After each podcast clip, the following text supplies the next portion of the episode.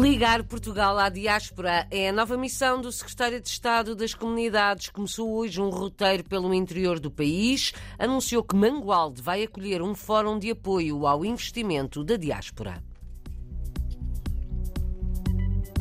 Portugueses indocumentados na Venezuela pedem ajuda a Portugal, caducam as autorizações de residência. A renovação é um processo muito demorado.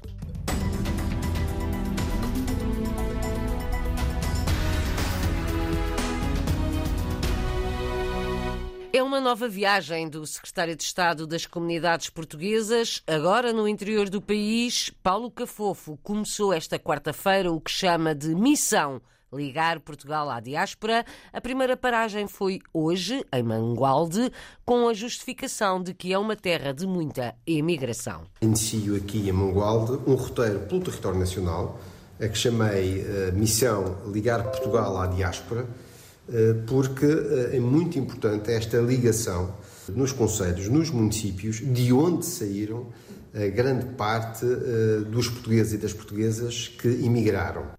O secretário de Estado das Comunidades promete um roteiro pelo território nacional, pelos municípios de onde partiram muitos dos portugueses que vivem no estrangeiro. Paulo Cafofo anunciou a realização de um fórum da rede de apoio ao investimento da diáspora, ainda sem data, mas a realizar em Mangualde, no distrito de Viseu.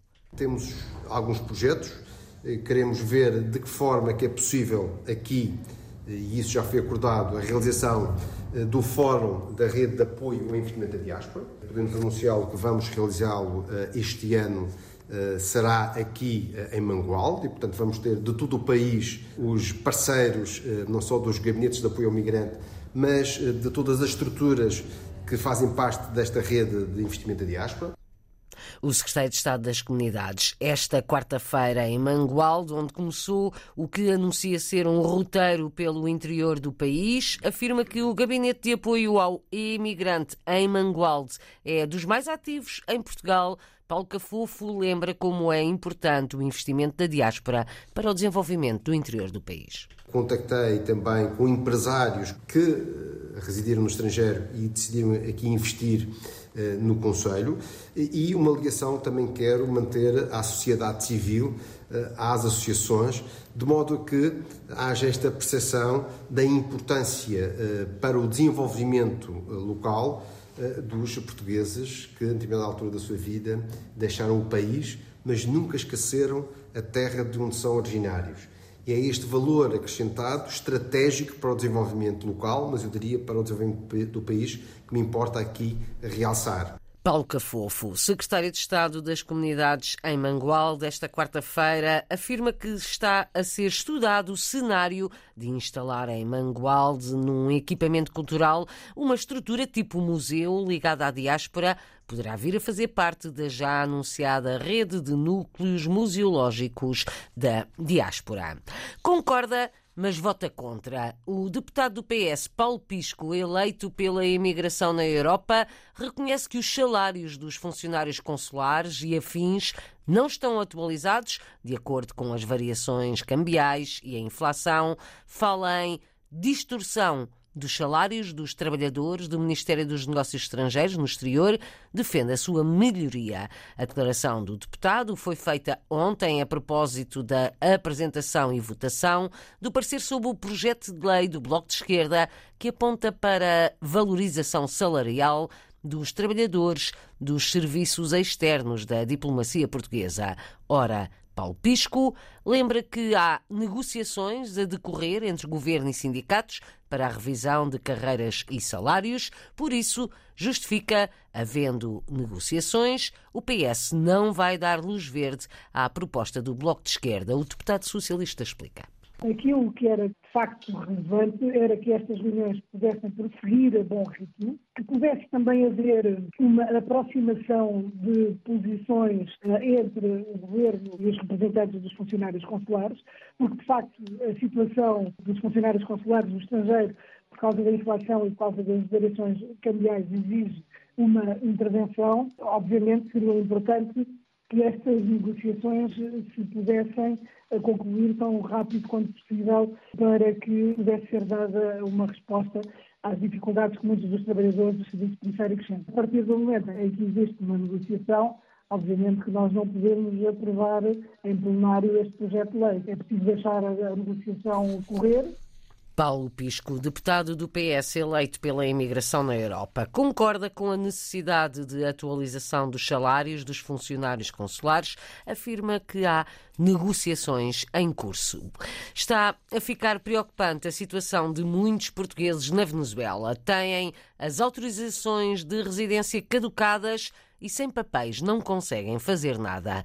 Pedem a ajuda do governo português junto das autoridades venezuelanas. Maria das Neves Correia conta como a situação é desesperante, nem conduzir podem. Não podemos fazer nada, não podemos trabalhar porque estamos vencidos, temos os documentos vencidos. Nem manjar porque tu manejas e quando te vem a célula está vencida. Não podes fazer negócio, não podes viajar não podes apresentar um filho.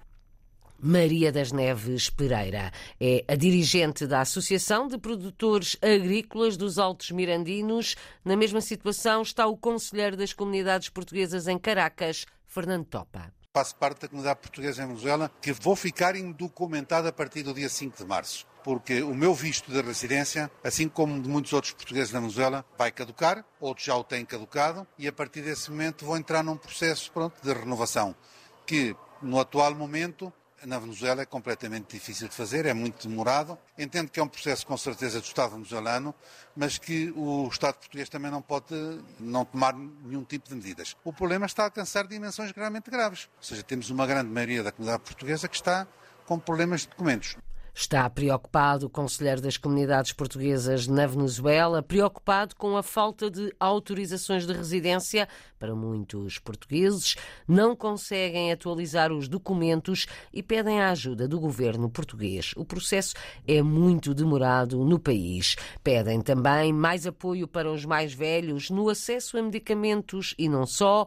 Com a crise na Venezuela, há muita gente a viver com dificuldades, diz Maria das Neves Pereira que há muitos portugueses que não têm a visa, não têm a nacionalidade. Há muitos problemas com a saúde, com a segurança social também. E como produtores necessitamos que nosso governo nos ajude, porque a Venezuela está passando uma crise Maria das Neves Pereira, dirigente da Associação de Produtores Agrícolas dos Altos Mirandinos, fez estas declarações no fim de semana numa jornada de recolha de dados de luso-venezuelanos, onde vivem alguns milhares de agricultores e floricultores portugueses, eh, de origem portuguesa pelo menos. Muitos estão sem visto de residência, não têm sequer a nacionalidade portuguesa, precisam de apoio porque os mais jovens têm emigrado à procura de melhor vida. Acima de tudo, falta o acesso a cuidados de saúde e medicamentos.